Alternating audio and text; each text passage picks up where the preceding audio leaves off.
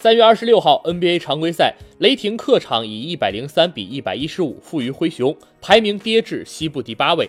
韦少和乔治手感一般，前者二十投仅六中，得到十六分七次助攻；后者二十九投十中，贡献三十分十二个篮板。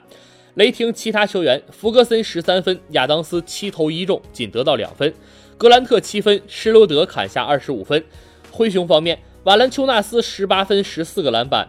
卡波科洛二十四分十一个篮板，莱特十八分十三助攻，霍勒迪十七分六篮板五助攻，多西二十一分八篮板五助攻。卡波克洛刚进联盟时有巴西杜兰特的美誉，但他 NBA 生涯发展并不顺利。不过本赛季在灰熊，卡波特洛找到了自己的位置。本场比赛，卡波克洛进攻端突破和远投发挥稳定，防守能抢篮板和盖帽。本场比赛。卡波科洛十三投八中，三分球七投四中，最终得到了二十四分十一个篮板。半场结束前，雷霆完成了一次精彩的攻防演练。